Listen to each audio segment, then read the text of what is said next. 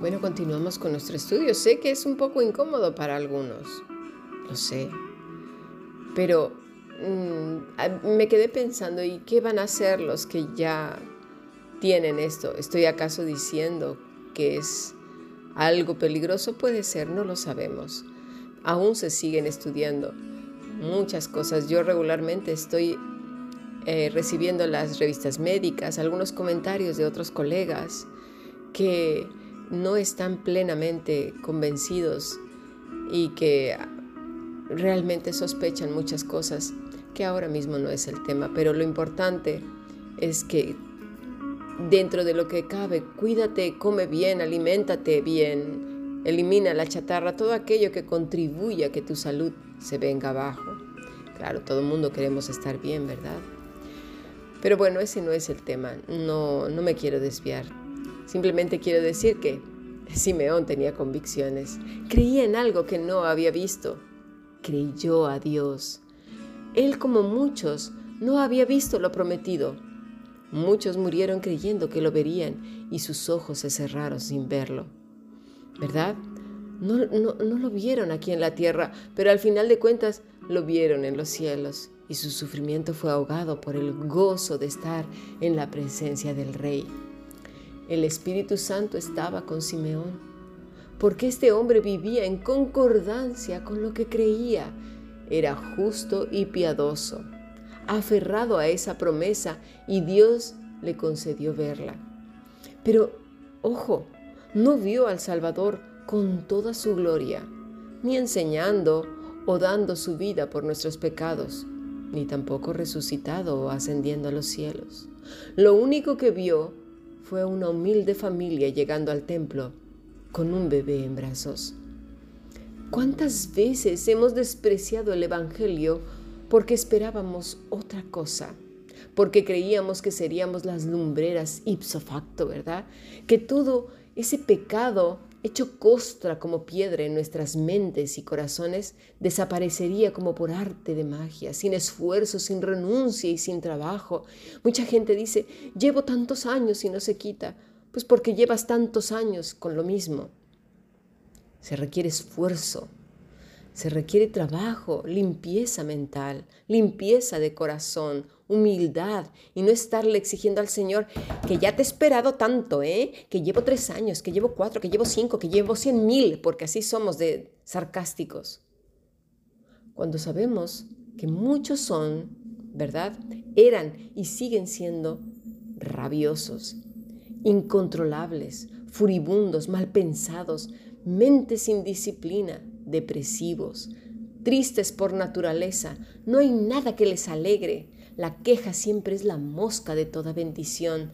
Ay, es que yo soy de lo peor. Ay, es que esto. Ay, el victimismo. Ay, pero no debía haber hecho. Ay, pero sí debe haber hecho. Ay, es que es que si lo hubiera hecho mejor. Ay, es que lo hubiera hecho peor. Ay, es que no sé qué. Ay, no. Es que si le hubiera puesto una pizca. Ay, que es que no le puse la pizca. Es que le puse dos. Es que le hubieras puesto tres. Ay, no le hubiera quitado cuatro. Ay, es que no sé qué. Ay, es que no sé cuánto. Siempre lo mismo esa necedad del corazón de a fuerzas estar triste.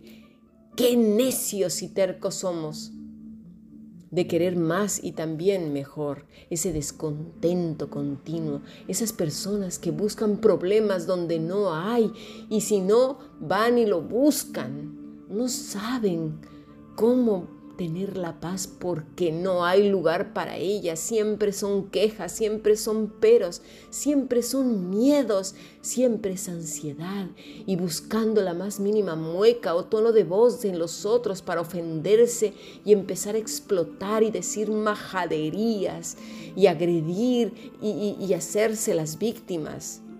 ¿Sí? Estar viendo redes ¿sí? las redes de, del Facebook y Instagram y todas esas cosas para ver qué hacen otros e intentar pillarlos en algo para criticar y juzgar y dando argumentos y si es tan cristiano y si esto y si aquello y si realmente son piadosos y que no sé cuánto y por qué no me invitaron y por qué no fui y por qué si vino y por qué no fue. Ah, pero mira, mira, mira, mira, ¿has visto? Ah, esa esquinita de la derecha. Ah, pero mira cómo le hizo. Ay, se puso el vestido que dijo que no sé qué. Oh, pero mira, ¿sabes? Esa gente criticando, haciendo comentarios supuestamente, mira, esto lo digo de verdad, ¿eh? Con todo el amor de Cristo. Ay, de verdad. Encima deberían de taparse la boca cuando dicen su nombre simplemente para justificar su pecado. ¿Eso es acaso ser lleno del Espíritu de Dios? Para nada. Lo que Simeón tuvo en sus brazos era un bebé pobre. Hace algunos años en Corea, muchos hermanos murieron enterrados vivos. Familias completas fueron obligadas a cavar sus propias tumbas. ¿Sí? Y luego fueron enterrados junto con sus niños.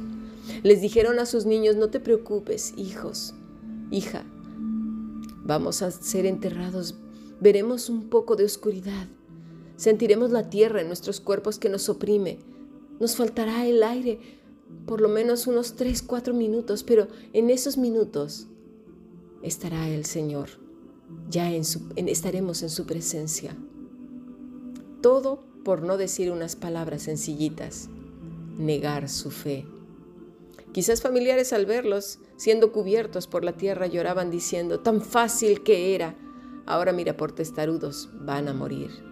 Hace simplemente algunos meses, algunos hermanos, creo que eran más de 10 en África, murieron acribillados también por su fe. Así la lista podía ser muy grande.